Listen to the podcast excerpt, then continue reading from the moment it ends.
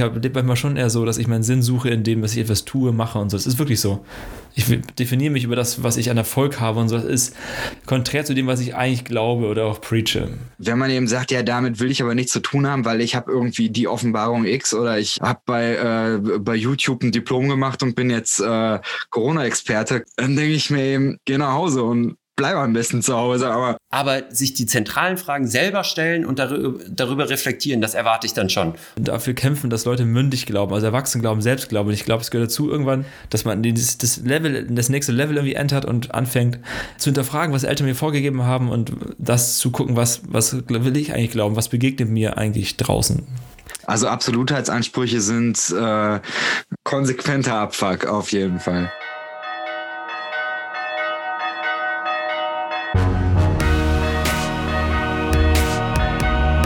Kater Unser.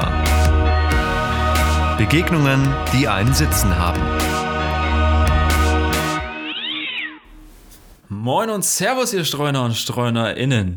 Alles Gute zum fünften Katertag. Wie geil ist das denn? Und ein frohes Neues, würde ich mal sagen, an der Stelle. Äh, ich bin Patrick, Theologe und stolzer Vater.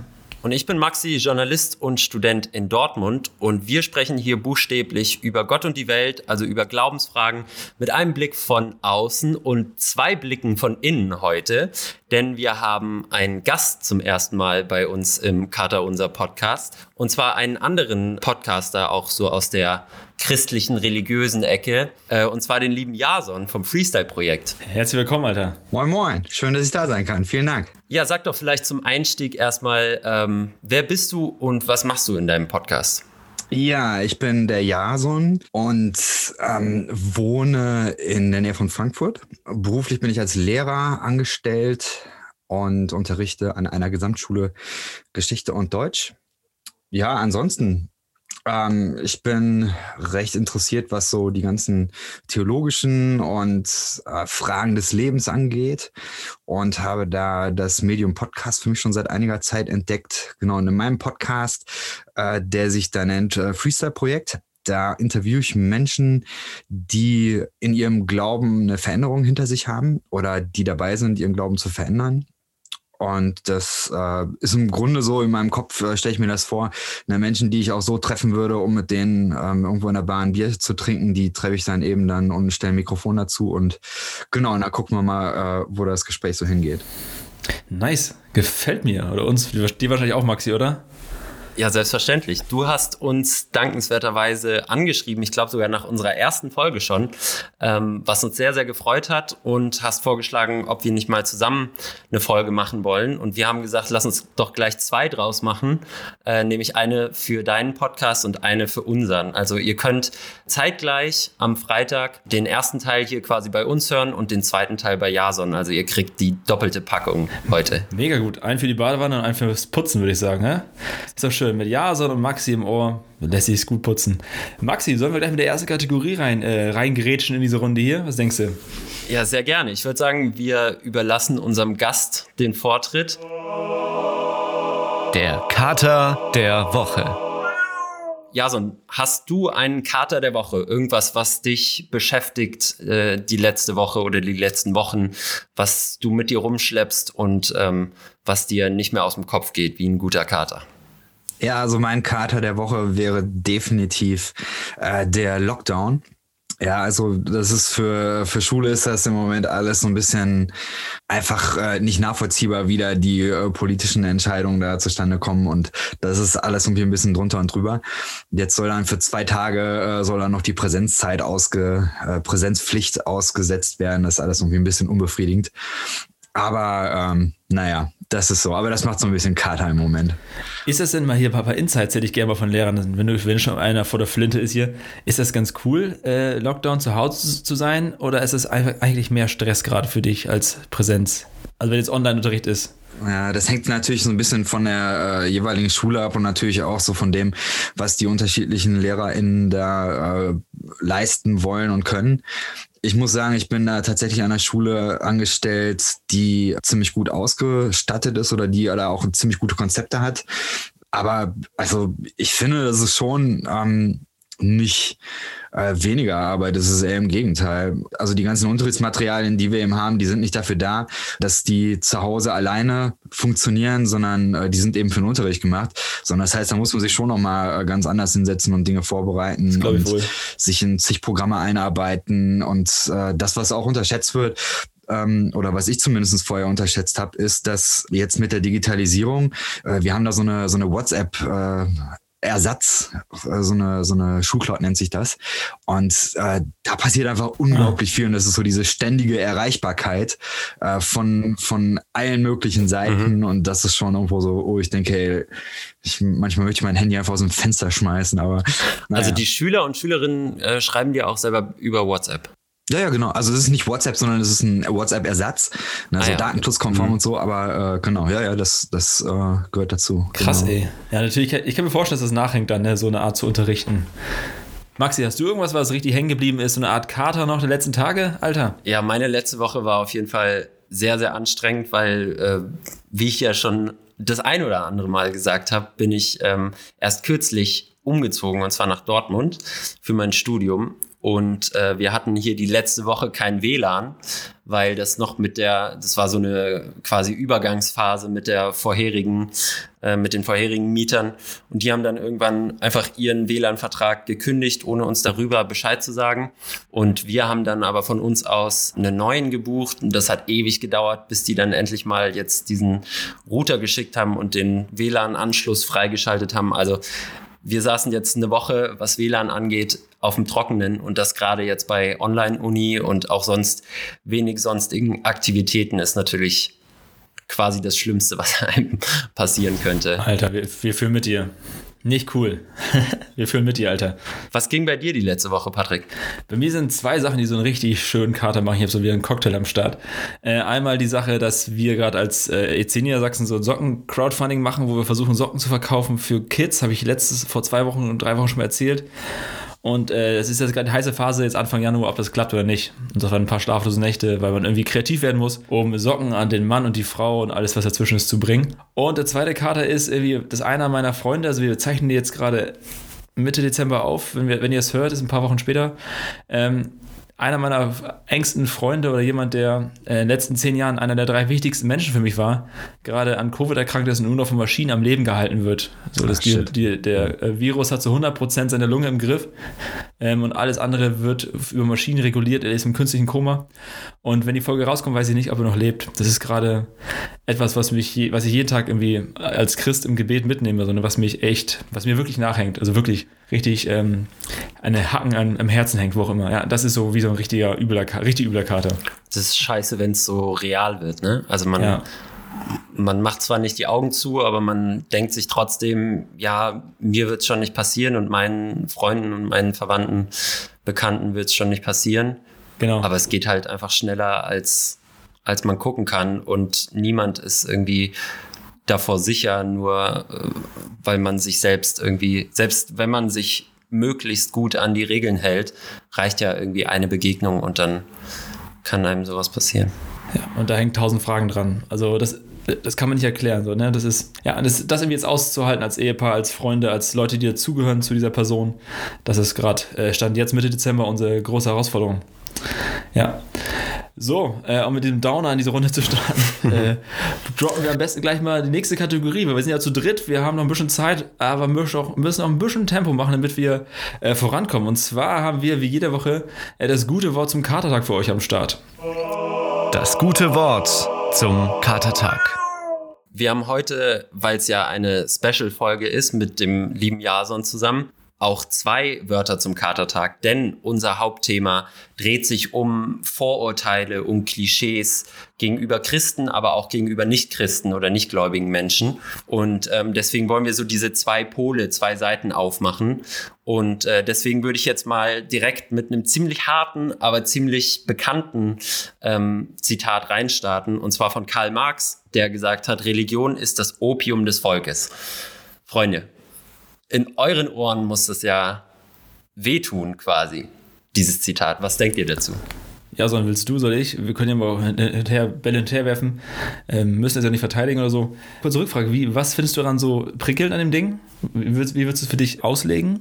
Naja, Opium ist ja eine Droge, die, soweit ich weiß, ohne mich da besonders gut auszukennen, die Menschen äh, taub macht. Also geistig taub, also dass du nicht mehr richtig scharf wahrnimmst und dass du so ein bisschen benebelt bist. Und ähm, Religion als eine Art Benebelung der Sinne darzustellen und dass man eben nicht mehr klar im Kopf ist quasi, das steckt für mich darin und da dachte ich, da äh, würdet ihr vielleicht nicht zustimmen, oder doch? Ich kann mal äh, da als Geschichtslehrer noch den äh, historischen Kontext äh, einwerfen. Yeah. Sehr gerne. Ein Mann, der Ahnung hat hier. So nämlich. Endlich, endlich. Naja, ich meine, Marx, äh, Marx äh, schreibt über die ähm, industrielle Revolution, über die Zeit. Und da ist es eine Zeit, wo die soziale Frage eine Rolle spielt. Also sprich, die ähm, Arbeitnehmenden werden ausgebeutet und Karl Marx glaubt eben, dass äh, diese Ausbeutung der Arbeiterklasse dadurch begünstigt wird oder dadurch äh, sich aufrecht erhalten, äh, erhalten lässt, dass die Religion diese sozialen Ungleichheiten und diese unterschiedlichen Klassen und so weiter irgendwie legitimiert. Mhm. Und ähm, ich würde sagen, dass äh, das eine Form von Religionskritik ist, die ich gar nicht äh, so verkehrt finde. Okay. Also ähm, ich Krass. glaube, dass es, dass es schon ähm, häufig der, der Fall sein kann, dass Religion sich instrumentalisieren lässt, um eben ungerechte Strukturen aufrechtzuerhalten. Äh, das ist äh, tatsächlich auch kein, kein Thema, was der, was der Bibel fremd ist. Also das, das findet man so in der Bibel auch. Und dann würde ich Marx mal ein bisschen uminterpretieren. Was ist, wenn ich sage, das Christentum im 21. Jahrhundert ist immer noch Opium des Volkes. Wäre das, deine, wär das deine These? Das muss jetzt nicht meine persönliche These sein, aber so ist es vielleicht für euch näher dran. Weil Religion ist ja immer noch ein sehr weiter Begriff. Ja. Ja, so, ich habe dir gerade sehr gerne zugehört. Wenn du, noch einen Gedanken hast, dann fühle ruhig zu Ende. Ich überlege mal noch, mach du mal. also, ich, also ich hätte das, was du gesagt hast, eins zu eins unterschrieben. Ich fand das gerade wirklich schön erklärt, vor allen Dingen äh, historisch cool eingebettet. Das wäre mir so ad hoc jetzt nicht aus, dem, äh, aus der Schulmappe gefallen, sag ich mal. Ich finde es aber auch, dass Religion die Funktion haben kann, dass es versucht, Ordnungen, die in der Gesellschaft zu bestehen, zu begründen und zu legitimieren. Das, damit kann man viel Schmuh betreiben, dass Religion missbraucht wird oder Glaube, oder wenn du nach Christentum fragst, dass da auch viel Missbrauch passiert ist, um Dinge zu legitimieren, die man gerne als Machtmensch haben möchte. Ich würde sagen, das Christentum ist kein Vertrösten auf eine Ewigkeit. Das wäre so die, das Fatale, dass man sagt den Arbeitern, ihr müsst jetzt durchhalten, ihr kriegt später was viel Besseres. Ne? Aber haltet mal durch, wie so ein bisschen Opium, damit ihr später was viel Besseres kriegt. Aber ich würde sagen, das ist ja wirklich die Message. Nee, ich verstehe es aber eher so, dass die Leute, ich sag mal, taub und stumm gehalten werden dadurch. Also die, die Massen werden quasi beruhigt, äh, vielleicht auch von den Eliten oder von den Leuten, die das eben in der Hand haben, durch Religion, wie Jason eben schon gesagt hat, äh, die instrumentalisiert wird und die Leute dadurch irgendwie ja, ruhig gestellt werden. Ich glaube, dass das tatsächlich der Fall sein kann. Ähm, ich meine, es gibt andere Beispiele. Ja. Es gibt eben die Beispiele, wo ähm, Religion gerade dafür genutzt wurde oder wo Religion ein äh, Vehikel war, um eben äh, diese sozialen Ungleichheiten anzugehen. Also wo Religion auch äh, ein, ein gewisser äh, Motor für Aktivismus war gegen Ungerechtigkeit. Ja, nimm, mhm. ähm, nimm die äh, Friedensbewegung in der DDR. Ja, das hat in den Kirchen angefangen. Das waren die Orte, wo das entstanden ist. Nimm ähm, hier die äh, Befreiungstheologie in äh, Lateinamerika. Also ich glaube, das, das gibt es überall. Ja. Ähm, deswegen, ich persönlich würde eben sagen, Religionskritik von Menschen wie Marx oder so ähm, gerne aufnehmen. Mhm. Ein guter Freund von mir, ähm, der, der Adomir hat mal gesagt, ähm, hat das über Atheismus gesagt. Atheismus ist wie äh, Salzwasser.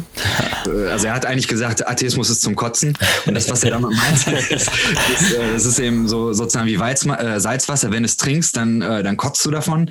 Und äh, das, das kann dir eben helfen, wenn du irgendwie ähm, ungesundes Zeug im Magen hast, das, das loszuwerden. Mhm. Aber du kannst da eben nicht von leben.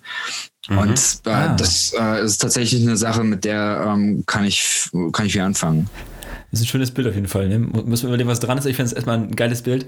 Ich denke auch Opium ist also etwas, was dich taub stellt, stumm stellt oder so, was dich zudröhnt, um Dinge zu überbrücken, damit du Dinge in dieser Welt aushalten kannst.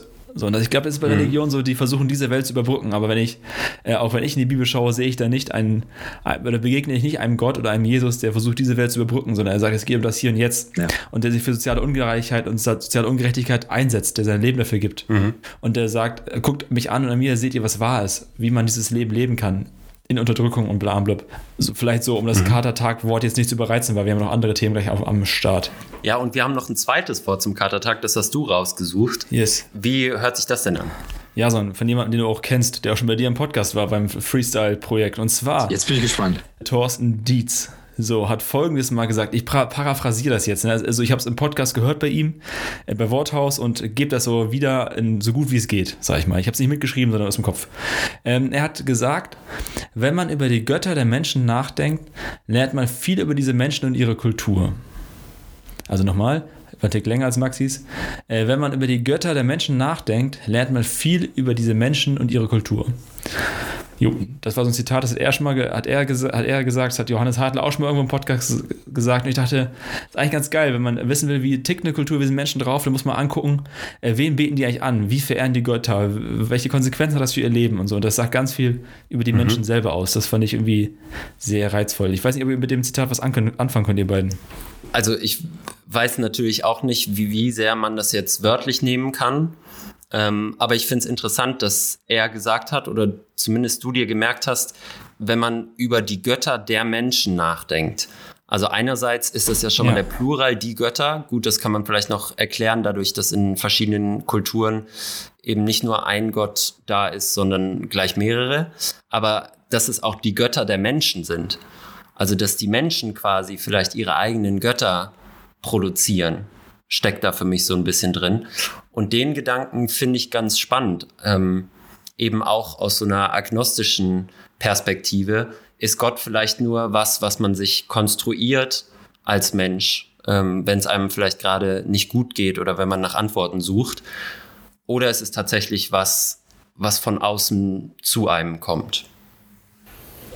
Ja, ich glaube, der Hartl hat es erklärt, ähm, also ganz plakativ gemacht. Stell dir vor, du bist Forscher, gehst in den Regenwald und entdeckst einen Stamm, einen Volksstamm, den noch niemand vor dir entdeckt hat, quasi. Den, du bist der erste Weiße, erste Europäer von mir aus dort. Und dann guck mal, wen beten die an und warum und was sagt das über ihr eigenes Menschenbild aus? Wie ist ihr Selbstverständnis? Was macht das mit ihnen? Geht es um Leistung oder was auch immer? Und das fand ich irgendwie sehr cool. Ich weiß nicht, ob, Jason, ob du auch noch einen Gedanken dazu hast. Vielleicht ist ja was, ist ja was bei dir angesprungen gerade. Ich glaube, die, die Frage ist eben, ob das alles äh, erklärt. Ja. In der Theologie wird das manchmal gesagt, ne, dass äh, Theologie Anthropologie ist.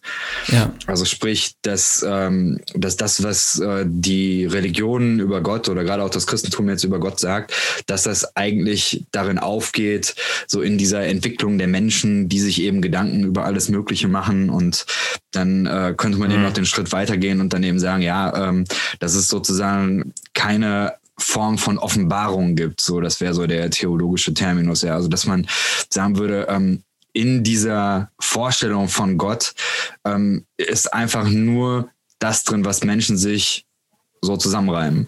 Und eben nicht, dass sich darin Gott irgendwie zeigt. Ähm, Ah. Mhm. ich glaube, ich würde die Frage tatsächlich ähm, offen lassen. Ich würde ähm, das in der Spannung sehen. Also ich würde sagen, die Frage ist nicht äh, beantwortet. Und äh, ich für mich würde eben sagen, dass ich, was das angeht, eben auf der Suche sein möchte und äh, lernend sein möchte. Und ich habe da jedenfalls keine, keine abschließende Deutung. Aber es ist doch ein schöner, ich finde, es ist ja auch gerade spontan. Ne? Wir gucken, was so bei uns anspringt, wenn wir solche Sätze hören. Ich finde das eine schöne Zusammenfassung. Und vielleicht auch eine gute Überleitung äh, in, in unsere nächste Kategorie. Reiner Wein. Reiner Wein heißt unsere Kategorie, wo wir immer mit Klischees aufräumen wollen. Und ähm, da wir heute natürlich eine besondere Folge haben, wo wir das als Hauptthema nehmen, und zwar Konflikte zwischen äh, religiösen und nicht religiösen Menschen, vielleicht auch Vorurteile, Klischees gerade über diese, äh, wollen wir dem heute mal ein bisschen größeren Raum geben. Und ähm, Patrick hat sich dazu direkt eine Frage zum Einstieg für Jason ein, äh, einfallen lassen.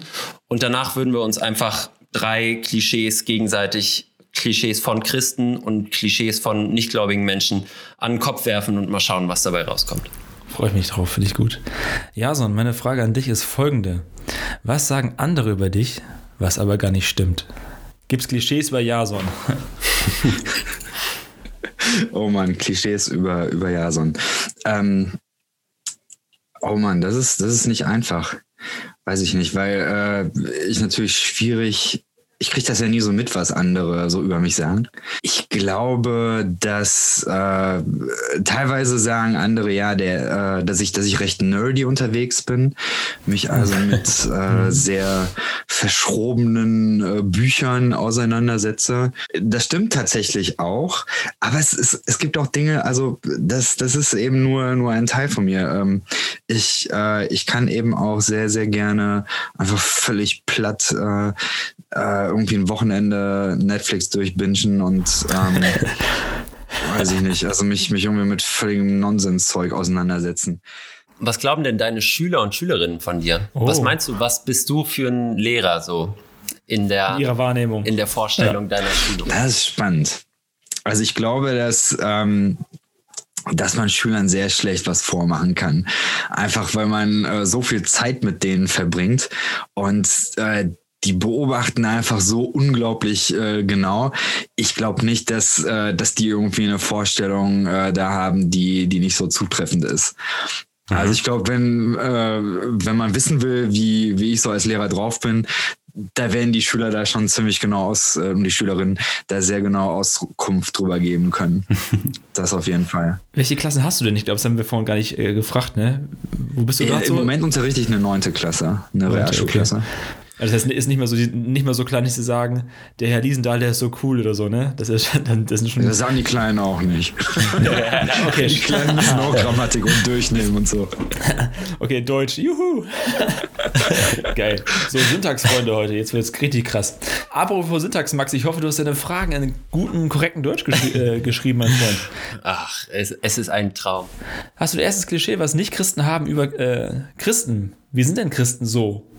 Ich glaube, das, das größte unterschwellige Klischee von den meisten Freunden von mir, die eben nicht christlich sind, und das sind absolut die meisten meiner Freunde und Freundinnen, ähm, ist so eine generelle Abneigung, so ein bisschen dieses komisch finden von jungen Menschen, modernen Menschen, die heutzutage noch christlich sind. Also mein Klischee wäre, es ist komisch, als moderner junger Mensch heute noch gläubig zu sein. Ach, Speziell christlich, weil das immer so einen alten Touch hat. So die Oma ist in die Kirche gegangen, damit habe ich aber irgendwie nichts mehr zu tun. Ich lebe doch hier zwischen verschiedenen Städten, verschiedenen Ländern im Internet und so und das ist ja alles so altbacken. Was würdet ihr den Leuten entgegnen?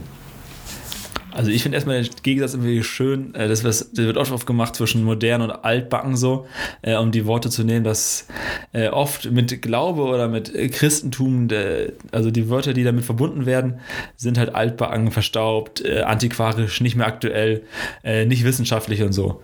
Und das ist ja erstmal etwas, was man wahrnehmen muss oder auch als Kritik hören darf als Christ oder als Gemeinde oder Kirche oder so und dann umgehen muss damit. Ich glaube, ich würde zum einen sagen, es gibt viel, viel mehr, was viele Leute gar nicht kennen, an auch an mhm. neuen Bewegungen und äh, viele wissen gar nicht, was State of the Art ist in moderner Theologie oder in Gemeinden. Und da würde ich Leute einladen, das mal kennenzulernen und zu sagen, es gibt viel mehr und du hast recht, mhm. es gibt ganz viel Verstaubtes, ganz viel, was nicht zeitgemäß ist, wo Dinge nicht überprüft wurden, wo Gemeinden auch Kultur leben, die einfach nicht mehr dran ist, so prämodern ist, wenn man in diesen äh, Zeitdingern arbeiten will. Aber es gibt auch viel mehr und das, das würde ich dir gerne zeigen. Komm mit, so nach dem Motto. Ich, das wäre so erster Ansatz. Also mein erster Ansatz wäre, ähm, da so ein paar Achsen aufzumachen. Ähm, die erste Achse ist, ähm, dass ich glaube, es gibt so ein unglaublich modernes, hippes, ähm, shiny, shiny Influencer, Instagram-Christentum, ja, wo äh, die Instagram-Posts alle äh, aus dem Magazin gerissen ja. aussehen, also irgendwie oh, mit, mit Starfotografen und was weiß ich. Das ist, das ist sowas von absolut mhm. ähm, edgy und auf der Höhe der Zeit. Und wenn man sich dann anhört, was diese Menschen zu sagen haben, dann äh, falle ich hinten rüber. Das ist dann von äh, Sex vor der Ehe ist Sünde, Homosexuelle sind, äh, äh was weiß ich, vom Teufel verdammt und äh, dazu geht gar noch. nicht. Und, äh, dazu kann man noch. Okay. Lass mir ein bisschen Zeit. Ich komme, ich habe noch zwei Klischees vor mir. Ich mache ich mach erstmal die Achse auf. Also ich glaube so, dass, dass es das gibt. So, und dann äh, gibt es aber irgendwie so die, die altbacken ähm, Christen, die nicht so viel Wert darauf legen, dass die Internetseite irgendwie über äh, Web 2.0 hinaus ist und ähm, irgendwie alles ist, äh, ist irgendwie so, so, ein bisschen eingeschlafen und wirkt so nach äh, äh, hessischem Hinterland oder was weiß ich. Aber das sind dann vielleicht die Leute, hey, die dann. Das nehme ich persönlich. Ich wohne auch in Hessen, ich darf sagen. Sehr schön, Maxi. aber ähm, das, das sind dann aber vielleicht Leute, die dann irgendwie so eine Aktion machen wie, keine Ahnung, die unterstützen dann vielleicht sowas wie, äh, wir senden ein Schiff.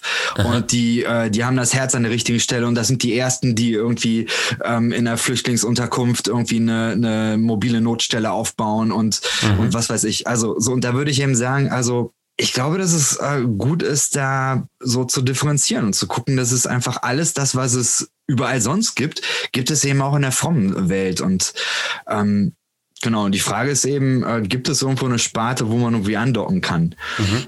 Und äh, das ist das ist so für mich so die die Frage. Gibt es gibt es Platz für äh, so Menschen, die äh, vielleicht sonst auch schwer reinpassen? Das ist ja auch was, was dein Podcast leistet, ne? Also du hast ja einen Podcast, wo es darum geht, wo Menschen vorgestellt werden, wo sich der Glaube verändert hat. Das finde ich schon ganz cool eigentlich. Ja. Also eine Plattform zu bieten dafür. Genau.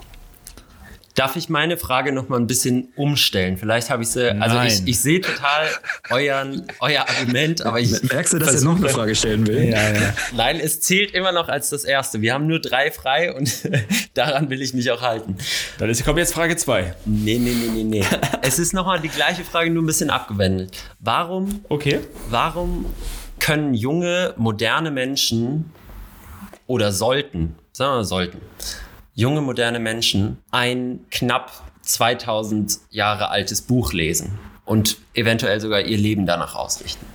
Also optimal verrichten sie es nach, dem, nach der Person aus, die dem Buch vorgestellt wird. Also wir glauben nicht an die Bibel, mhm. auch wenn manche von den Accounts so heißen, die Jason gerade beschrieben hat. äh, äh, wir glauben an eine Person, die da vorgestellt wird in einer Bibliothek, einer Sammlung von Büchern. Ich würde ähm, auch runterbrechen mhm. kurz und sagen, jede Form hat ihre Berechtigung, aber was für uns für altbacken ist, kann für andere auch genau richtig sein. Also da auch nicht arrogant sagen, die sind altbacken. Vielleicht ist es einfach die Frömmigkeit, die sie brauchen.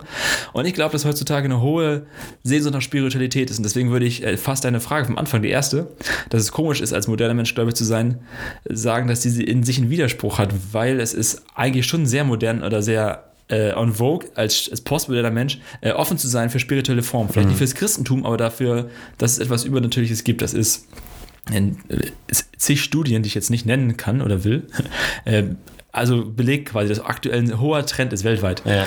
Und zu deiner Frage, äh, vielleicht hat Jason gerade noch schon einen kleinen Hint, sonst ich bin gerade erst in der Abweg gleich rechts abgebogen, hier links abgebogen. Also ich würde sagen, ähm, wenn junge Leute überhaupt etwas lesen, finde ich großartig. Ja, stimmt. Ähm, Reicht ja schon. ähm, wenn man direkt mit der Bibel anfängt, Respekt.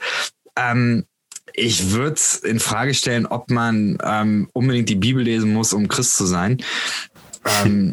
Also von mir aus kann man die Bibel auch hören oder nein, äh, Quatsch. Also ich glaube, das ist äh, gar nicht das Entscheidende. Also ich glaube, dass das Wichtige ist es, irgendwie unterwegs zu sein und sich bestimmte Fragen zu stellen und mit äh, Menschen darüber im Gespräch mhm. zu sein. Ich glaube, dass die Bibel irgendwo eine Rolle da spielen sollte, das ja.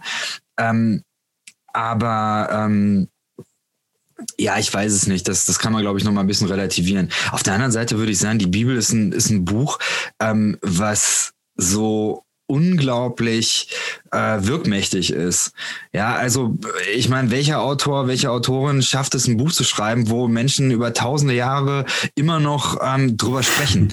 Also irgendwas hat dieses Buch. Ähm, ich glaube, dass der Zugang zu diesem Buch nicht so ohne ist, mhm. aber ähm, die Geschichte zeigt auch einfach, so viele Menschen haben sich damit auseinandergesetzt, irgendwas muss dieses Buch mhm. haben. Das ist auf jeden Fall auch nochmal eine Folge für sich wert. Das werden wir uns auf ja. jeden Fall nochmal vorknüpfen, dieses Buch und was es äh, damit auf sich hat. Aber Patrick, sag doch mal, was ist denn dein Top-Klischee über Nichtgläubige oder Nichtchristen? Gib mir noch eine Sekunde, ich habe einen Gedanke, der kam gerade noch zu dir und zwar, äh, dass mit der These, äh, auf die du nicht mehr antworten darfst, lasse ich euch äh, quasi die zweite Frage, erste Frage von mir. Äh, dass, ich glaube, das ist manchmal ein Denkfehler, dass man äh, den, den, das Gedankenspiel aufmacht, dass et etwas Altes veraltet ist. Nur weil etwas Altes muss es nicht schlecht sein oder irgendwann überholt werden. Es gibt viele Dinge, die alt sind und immer noch gültig. Also das muss man aufpassen. Nur weil etwas 2000 Jahre alt ist, heißt es nicht, dass es veraltet ist. Mhm. Dass man so, das ist ein modernes Gedankenspiel, das wir so haben. Und jetzt, Maxi, bevor du antwortest, aufgrund der Zeit haue ich mal mein erstes Klischee raus, was ich denke, dass viele Christen haben über Nicht-Christen. Ich nenne sie mal so, ihr könnt euch selber ein Wording aussuchen. Ich glaube, äh, dass viele Christen denken, dass Nicht-Christen mehr vom Leben haben, mehr dürfen und das ganze Leben einfach mehr auskosten und genießen weil sie in mhm. Klammern, so, ne, dass wir der Nachsatz äh, das Gefühl haben, dass vieles bei ihnen sehr eingeengt und sehr äh, gedrückt wird und sehr geregelt ist. Ja, das würde ich prinzipiell erstmal unterschreiben, ja. Also ich glaube, dass wenn du dir deine eigenen Regeln machst, du prinzipiell erstmal alles darfst, was mit deinen grundsätzlichen ähm, moralischen Vorstellungen konform geht, beziehungsweise natürlich auch mit deiner Erziehung und mit dem Weg, wie du die Welt siehst. Also ich würde nicht sagen, dass Menschen, die christlich sind, prinzipiell irgendwie eingeschränkt sind oder zwangsläufig eingeschränkt sind. Aber du hast natürlich noch außerhalb von dir selbst und den Leuten, die dich erzogen und sozialisiert haben, noch eine andere Institution mit der Kirche und der Gemeinschaft, die dir irgendwie Leitlinien setzt, sagen wir mal. Irgendwie moralische Werte, Grenzen, sagt, was richtig und was falsch ist. Und da hast du einfach noch eine Institution mehr, die dir sagt, also die da mit reinspricht. So. Deswegen würde ich die These, glaube ich, sogar unterschreiben. Ist eigentlich auch gesund, wenn in, in äh, Selbstwahrnehmung und Fremdwahrnehmung gleich ist. Ne? Das, ist, das spricht ja für, für das eigene Bild, auch wenn es gerade weh tut oder so nach dem Motto. Ist ja auch Klischee erstmal, dass wir in den Raum stellen. Also das, ob das so ist, ist ja in Frage gestellt, aber Maxi, äh, du bestätigst das. Ja, ich drehe das sogar um und zwar habe ich auch ein Klischee, was da so ein bisschen mit einläuft und da würde ich Jason jetzt gerne wieder mit einbinden. Und zwar ist mein zweites Klischee, Christen haben Angst vor Sünde. Und zwar da kommen diese Themen, die du, Jason, eben schon angesprochen hast, sowas wie Sex vor der Ehe, äh, Drogen nehmen, feiern, irgendwie dieser, dieser wilde, junge Lifestyle, der irgendwie rebelliert und gegen die Regeln verstößt. Sex nach der Form. Ehe auch übrigens. Ja. Oder so. Ja, wenn Leute geschieden ähm, sind und so, was macht man denn dann, ne? Oder wenn der Ehepartner stirbt? Im, im Zweifel sogar das, das genau. Same genau. procedure. Würdet ihr der These oder dem Klischee zustimmen, dass Christen Angst vor Sünde haben? Ähm, ich bin eine Zeit lang äh, oder ich äh, bin eigentlich immer noch ähm, äh, so in dieser CrossFit-Community unterwegs. Und äh, wenn du da Zucker isst, dann äh, wird dir auch klar gesagt, pass auf, Zucker essen ist einfach nicht gut. Das äh, wird dir subtil gesagt, das wird dir deutlich gesagt. Da wird dir gesagt, pass auf, so und so viel Kalorien am Tag ist gut. Und alles darüber, ey, seriously, überleg nochmal. ähm, ich, äh, bin äh, mal auf einem Festival gewesen in Düsseldorf und ähm, da stand hinter mir einer, der, der eben erzählt hat, boy, wie krass diese Leute sind, die, die Schweinefleisch oder die, die überhaupt Fleisch essen. Ne, ey, das ist, das ist irgendwie so, das, oder, oder Milch trinken, ey, das ist ja wie Blut trinken. So, also so die vegane Szene. So. Äh, es gibt überall Kulturen, Subkulturen, wo es äh, Regeln gibt und wo ganz klar gesagt wird, pass auf, das äh, geht in die unserer Gruppe und das geht eben nicht. Ähm, mhm. Und ich weiß nicht, ich glaube, dass es im, im Christentum äh, gibt es vielleicht, aber äh, ich würde da dagegen sprechen, dass äh, ich, der Paulus hat mal so einen Satz gesagt, alles ist mir erlaubt. Äh, aber nicht alles ist nützlich. Ja. Und deswegen, ich finde diese Frage nach äh, Regeln, finde ich eigentlich recht ähm, Müßig ja, so? ja, irgendwie müßig ist ein gutes Wort, glaube ich. Ich glaube, dass die bessere Frage ist, eben, was ist weise? Und was, äh, was führt dazu, mhm. ein gutes Leben mhm. zu leben? Oder was ist überhaupt ein gutes Leben? Und ähm, ja. finde ich, da kann man eben äh, aus, aus ganz unterschiedlichen Traditionen Dinge lernen. Und ja. ich glaube, dass man auch aus der christlichen Tradition etwas lernen kann. Ja, ich würde da gerne einhaken, weil ich finde, äh, die Analogie sehr schön mit eben anderen Subkulturen oder Szenen, in die man sich einfach freiwillig reinbegibt. Nur ist da natürlich ähm, ein ganz anderer Druck. Also erstens hast du diese institutionelle Ebene nicht so krass. Also du hast nicht sowas wie die Kirche, äh, die ganz klare Hierarchien hat oder auch eben in Gemeinden, wo es einen Menschen gibt, der vorne steht und die Predigt hält und der Rest sitzt da und hört zu, ist eher passiv und der eine ist der Experte, hat das studiert und so weiter und so fort und die anderen sind eher so die Rezipienten, also die, die aufpassen und das aufnehmen und für sich irgendwie bearbeiten müssen, aber nicht unbedingt also es gibt Hierarchien, so erstens diese institutionelle Ebene und zweitens ist der Glaube oder die Religion besser gesagt ja auch viel eher gesellschaftlich verankert. Also du kriegst das von deinen Eltern mit, dein ganzes Umfeld ist da. Es ist schwieriger, da einfach zu wechseln. Wenn ich sage, ich habe heute keinen Bock mehr Fleisch zu essen, dann lebe ich jetzt ein halbes Jahr vegan oder vegetarisch und dann esse ich aber wieder einen Hamburger und dann äh, esse ich wieder ein Jahr lang kein Fleisch oder so, dann interessiert das eigentlich keinen. Wenn ich das jetzt in einen veganen Chat schreiben würde oder Blog oder was auch immer, dann würden mich da vielleicht Leute für äh, abstrafen. Aber sonst normalerweise interessiert das keinen. Das ist deine freie Entscheidung und du kannst auch immer hin und her wechseln, wie du willst. Deswegen glaube ich, da ist die Religion schon nochmal eine andere Nummer. Und das ist Religion und nicht Religion, ne? Ich finde es auch geil, Jason, dass du da bist. Ich fand dein, das, deine Gedanken gerade schön, die hallen noch so ein bisschen bei mir nach, wie so ein. Ich, ich kriege einen kleinen Kater mehr, ich gerade von deinen Gedanken. ich finde den Paulus-Satz schön, ne? Dass alles erlaubt ist, aber nicht alles ist clever, Kollege, so nach dem Motto guck, was du machst. Ich habe auch das Gefühl, so ein Klischee, das haben ja, also ich bin Teenager-Referent für Niedersachsen, so ich reise rum, besuche verschiedene Teenkreise und Jugendkreise, also die fast jeden Abend, wenn kein Corona ist. Und das sind schon so Sachen, Sätze, die man öfter hört, ja, die dürfen ja viel mehr als wir, bla, blub und so, die nicht Christen, so nach dem Motto. Hm.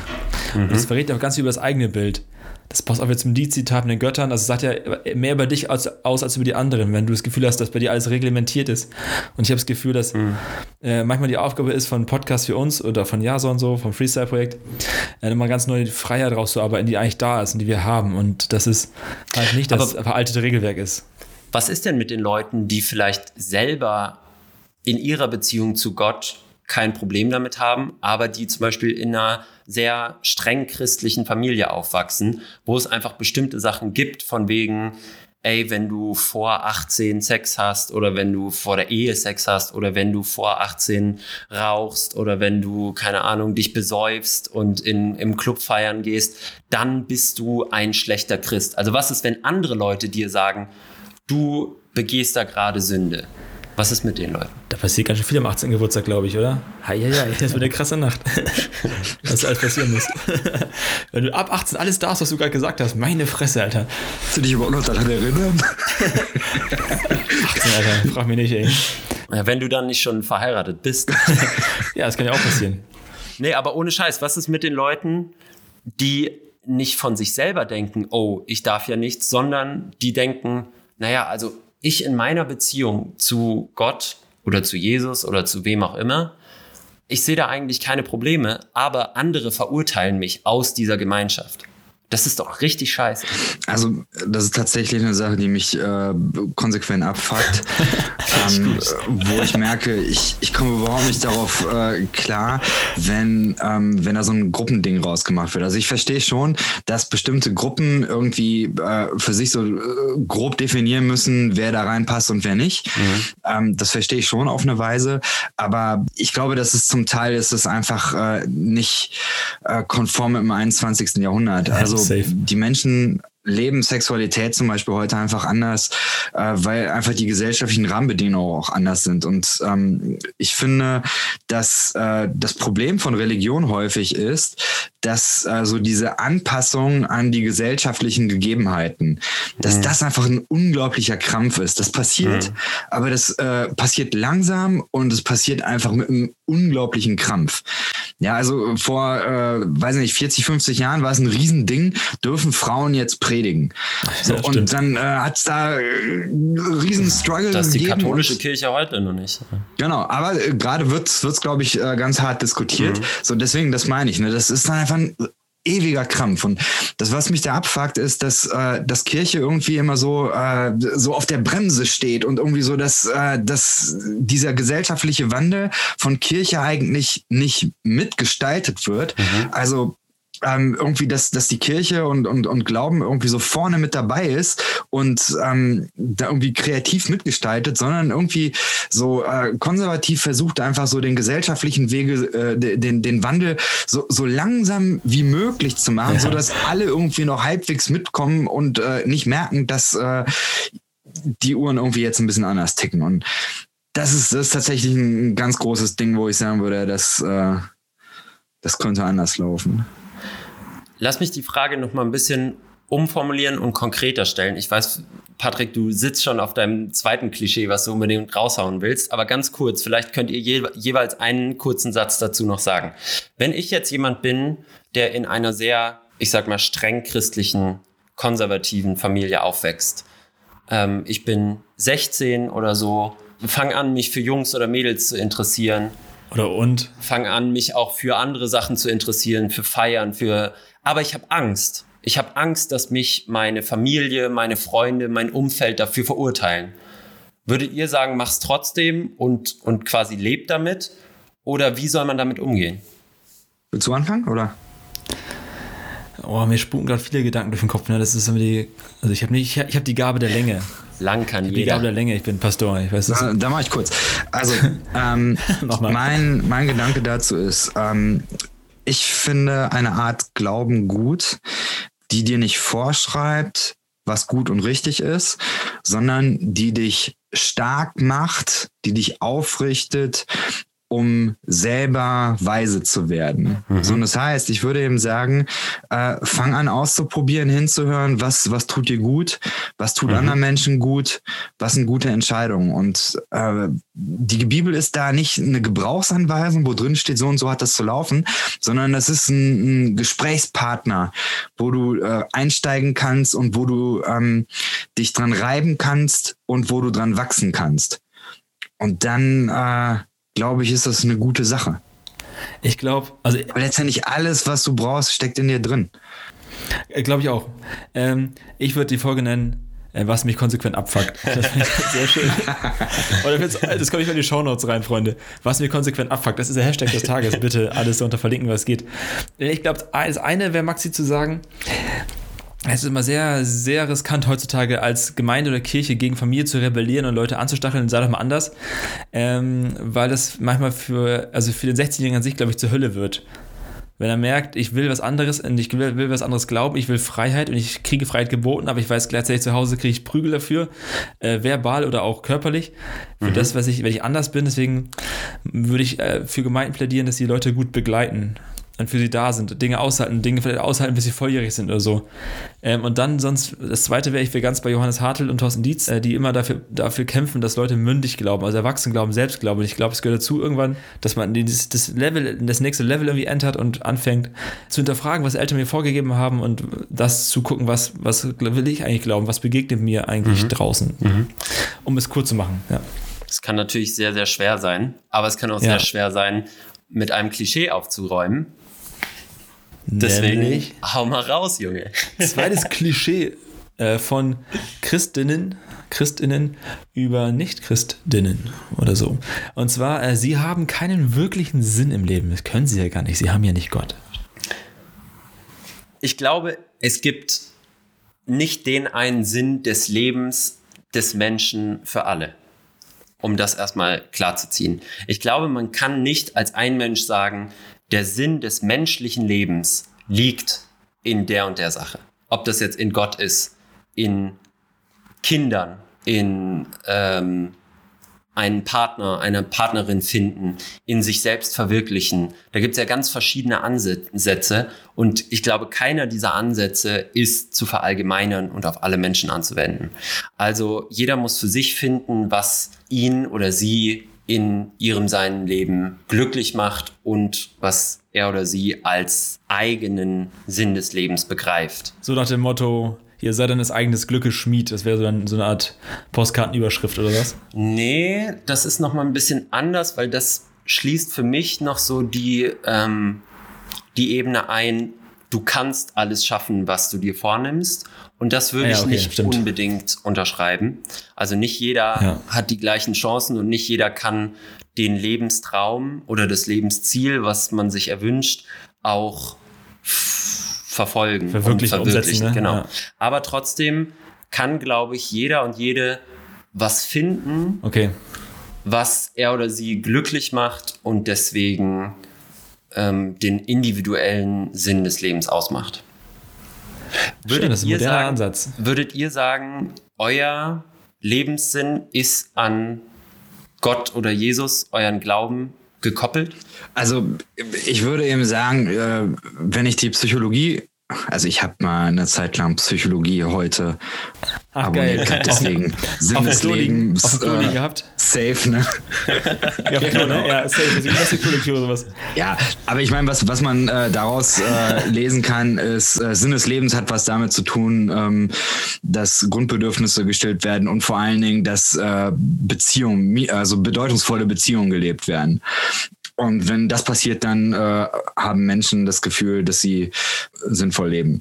Äh, es gibt wahrscheinlich noch ein paar andere Sachen, aber das kann man schon irgendwie umreißen. Und ich würde ihm sagen, dass äh, es gibt so eine, sage ich mal, sehr billige christliche Marketingstrategie, wo man sagt, werd Christ, weil dann hast du den Sinn des Lebens. Das ist mir zu billig.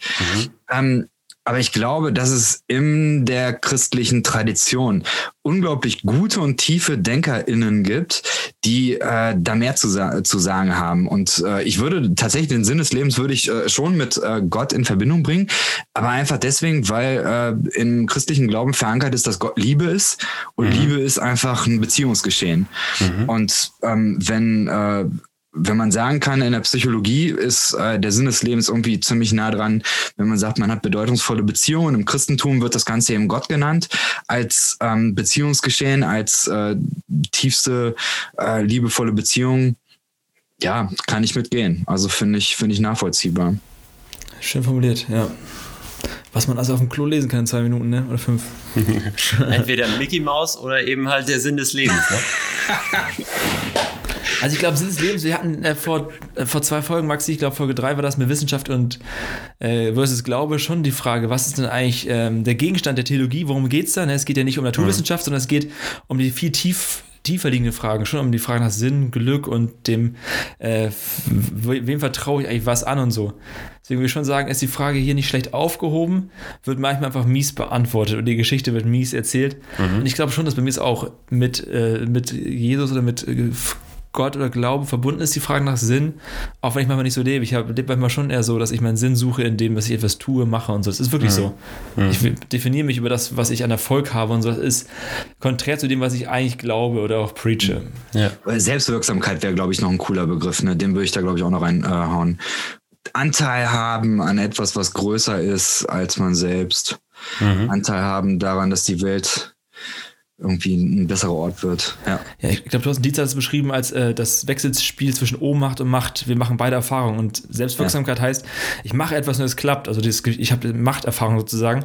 Und bei Maslow in der Bedür Be Be Bedürfnispyramide wäre das ganz oben, eine Transzendenz. Also es ist auch die, es ist eine sehr, ähm, sehr noble Frage, dass man sich die stellen darf nach dem Sinn. Jemand anders in Afrika zum Beispiel, um so ein Klischee zu bringen, der kann sich die Frage gar nicht stellen. Der muss einfach arbeiten, um zu leben, der Junge.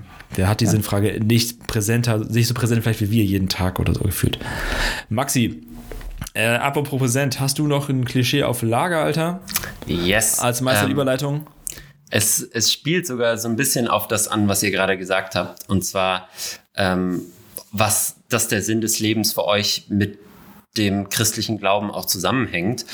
Ähm, und ich glaube, dass viele Nicht-Christen eben auf Christen, also ich, ich habe dann halt meistens, wenn ich Christen sage, habe ich Christen in meinem Alter vor Augen, weil das eben nicht die Leute sind, die in die Kirche gehen, weil das schon immer so war und weil man das halt so macht, irgendwie weil das gesellschaftlich noch so krass verankert ist, sondern die Leute, die in meinem Alter irgendwie Anfang 20 oder auch noch jünger oder auch ein bisschen älter, aber ne, so die Generation, wenn die Leute in die Kirche gehen und klar sich dazu bekennen, ich bin Christ, ich bin Christin, dann sagt das schon was aus. So, auch gesellschaftlich. Ich glaube aber, dass ein verbreitetes Klischee ist, ja, die sind ja auch nur christlich, weil die in dieser Bubble geboren wurden, weil ihre Eltern christlich sind, weil ihre äh, Freunde und ihr Umfeld christlich ist. Was würdet ihr darauf entgegnen? Ja, Das war eine geschlossene Okay. Frage, kann ich mit Ja oder Nein antworten. Ja. Das hätte ich nicht gedacht. Ja, Nächste Frage. ich glaube auch zum größten Teil. Hm. Ihr würdet beide sagen, die meisten Christen sind nur Christen oder nur gläubig, glauben nur an Jesus und Gott, weil ihre Eltern ihnen das gesagt haben. Ja, sondern sind deine Eltern fromm? Ja, schon, ja. Meine auch, ja. Noch eine Frage, Maxi? Also es mag Ausnahmen geben und äh, klar, ähm, also wenn man in die Kirchengeschichte guckt, es hat immer diese Aufbrüche gegeben, wo viele Menschen neu zum Glauben gekommen sind, das auf jeden Fall. Ähm, aber ich glaube, dass so die äh, frühkindliche christliche oder religiöse Sozialisation, dass die eine Riesenrolle Mhm. spielt, auf jeden Fall. Das kann man ja nicht wegreden. Also man muss einfach mal sagen, ne, also ähm, du hast, hast du das Wort gebrainwashed gerade gesagt? Nee, noch nicht. Aber gedacht. gedacht, ne? Das, das Laut für mich ist gedacht. auch wie so ein rosa, rosa Elefant, genau, der so im Raum steht.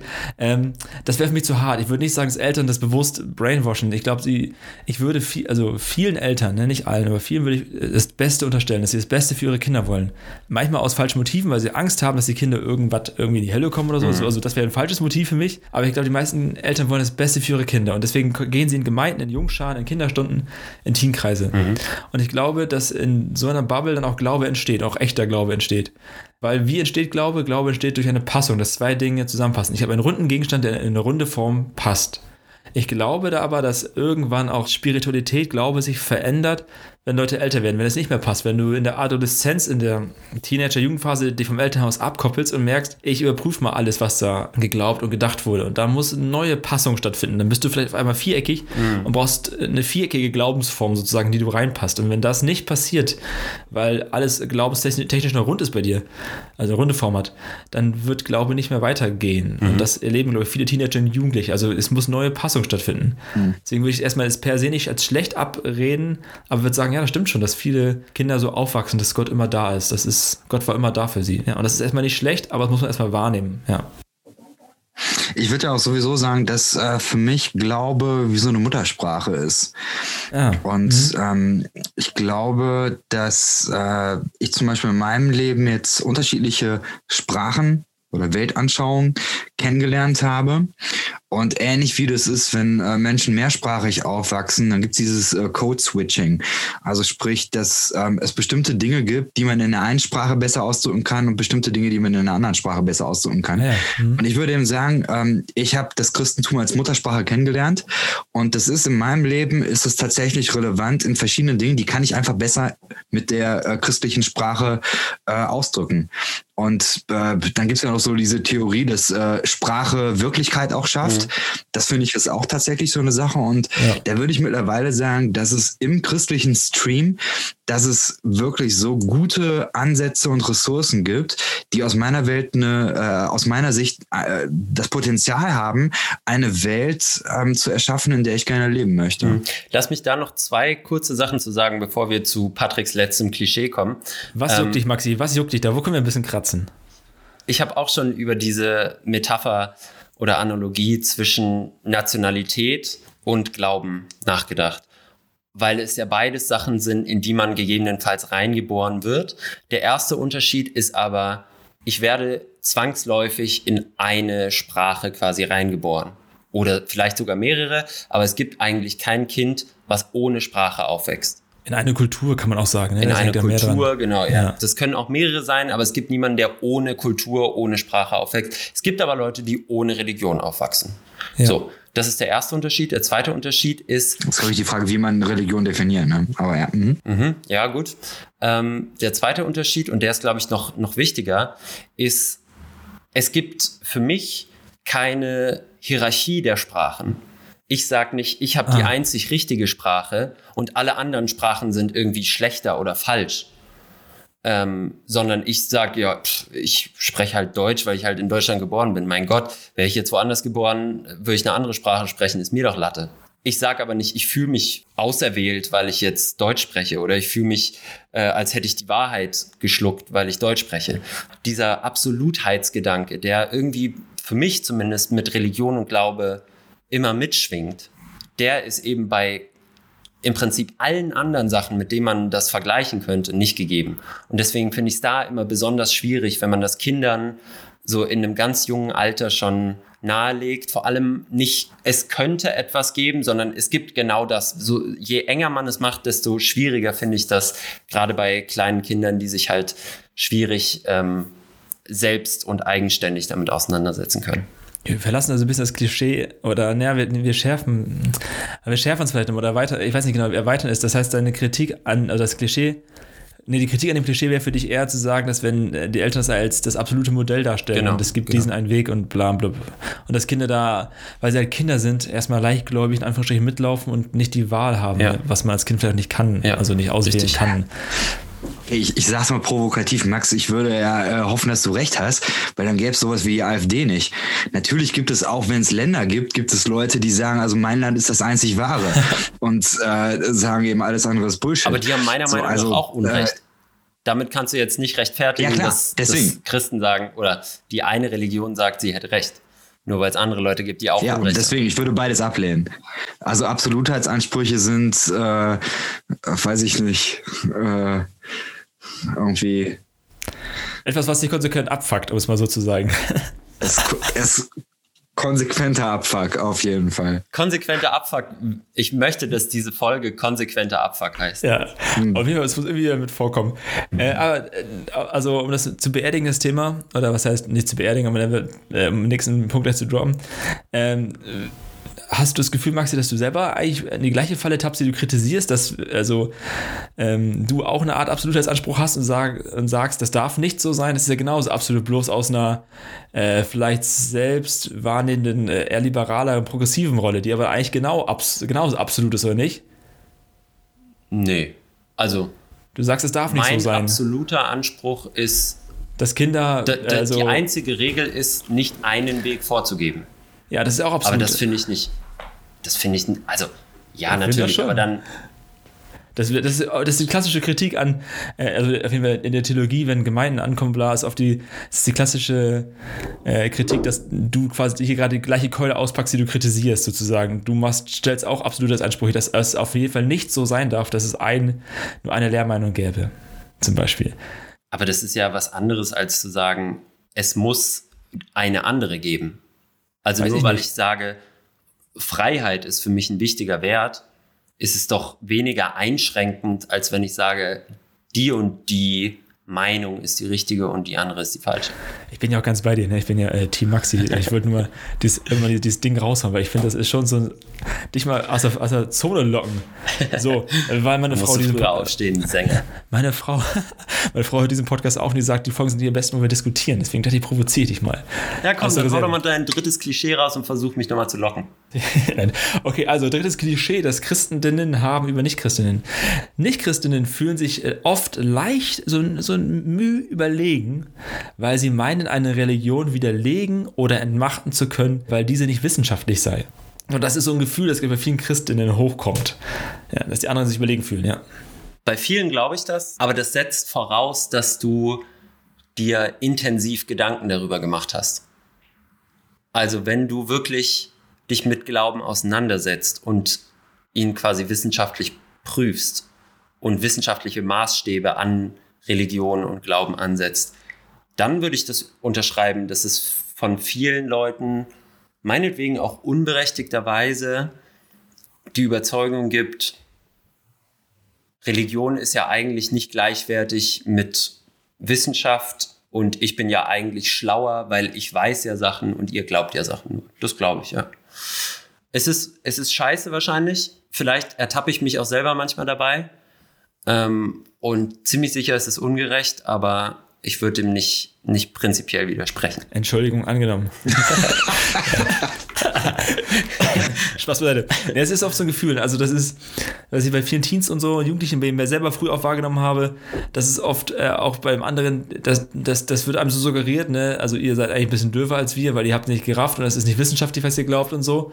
Äh, aber am Ende haben die es selber auch nicht überprüft. Oder Aber weißt sind was- auch kein Deutsch schlauer sozusagen. Ja, weißt du, was bei mir da manchmal mit reinspielt? Dass ich, wenn ich mit, ich sag mal, normalen Christen, also niemand, der das studiert hat, niemand, der, ja, also die Leute, die halt in Gemeinden gehen, aber von sich selber sagen, ja, so die Ahnung habe ich davon jetzt auch nicht, das lasse ich dann nicht durchgehen. Ja, ist, ist auch richtig, ist konsequent, ist auch gut so, ist wirklich gut, ja. Also wenn du sagst, ich glaube daran und ich richte sogar mein Leben in irgendeiner Form danach aus, dann will ich von dir Antworten haben. Und dann geht es nicht, wenn ich dann nach zwei, drei kritischen Punkten frage, ähm, dass du dann sagst, ja, nee, also da müsstest du jetzt mal vielleicht den Jugendreferenten fragen oder frag da doch mal den und den, der weiß da besser Bescheid als ich. Du musst jetzt nicht alles mit einer Bibelstelle ähm, argumentieren oder belegen können. Oder begründen. Aber ja. du musst Antworten auf wichtige Fragen für dich selber haben und darüber schon mal reflektiert haben. Und das hat für mich ein Stück weit mit dieser These zu tun, dass Leute sich über die, gerade über die zentralen Fragen ihres eigenen Glaubens, wo die groß sich auf die Fahnen schreiben, ja, hier, ich bin Christ, äh, hm, hm, hm. Jesus, Jesus. Jesus, Jesus, Jesus. ja. Und das schreiben sie überall und so. Aber sich die zentralen Fragen selber stellen und darüber, darüber reflektieren, das erwarte ich dann schon. Und wenn das nicht gemacht ist, dann werde ich auch grantelig. Bin ich ganz bei dir. Sind kratzbürstig, ne, so als Kater. So. Äh, ja, aber hast du noch einen Gedanken dazu gehabt gerade? War das ein Ansatz oder? Also ich finde eben diesen, ähm, diesen Schwanzvergleich zwischen, äh, wer zieht jetzt den längeren so, äh, die Wissenschaft oder die Religion.